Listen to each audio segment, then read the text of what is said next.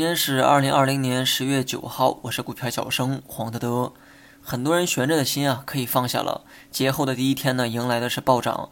那么八天假期啊，的确发生了很多变数。比如说国庆期间呢，积压许久的这个消费力啊，得到了释放。之前呢，因为疫情啊，没处花的钱，在这八天里呢，找到了归宿。之前领导们提到的这个内循环概念呢，还有人不太理解。但这个假期过后呢，估计啊，很多人就懂了。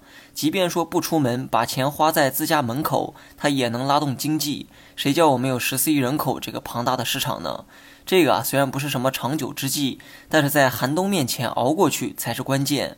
假期呢，除了看各地高速堵车之外，大洋彼岸的大金毛也没有闲着，夫妻双双呢被确诊新冠。就怕这个假期太长啊，有什么变数发生。而大金毛呢，果然没有让人失望，突然呢被确诊，但过了两天呢又好的差不多了。这个恢复速度啊，比普通感冒还要快。商人出身的政客啊，不仅营销玩得好，就连这个舆论拿捏的也是死死的。至于人家是不是真的有病，咱也不敢瞎说。但比大金毛小二十四岁的妻子病情如何，貌似这个舆论呢并不关心，也没有什么新闻报道。可能人家一开始啊就是个陪演。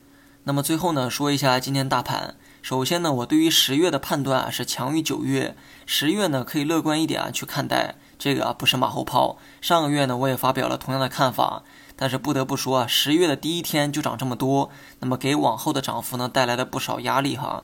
那么不同于上个月，这个月有低点呢，可以选择加点仓进去。而上个月主要是以防守为主，如果市场没有给你低点，那么宁可踏空啊，也不要去追高。因为我对整个下半年的判断啊，是没有什么大行情。所谓这个行情呢，就是前期跌多了再反弹而已。那么今天大涨之后，周一呢可以预期调整。暴涨之后啊，最容易出现的走势就是小 K 线。而对于这次反弹呢，我个人最多呢预期两天，今天呢算是第一天。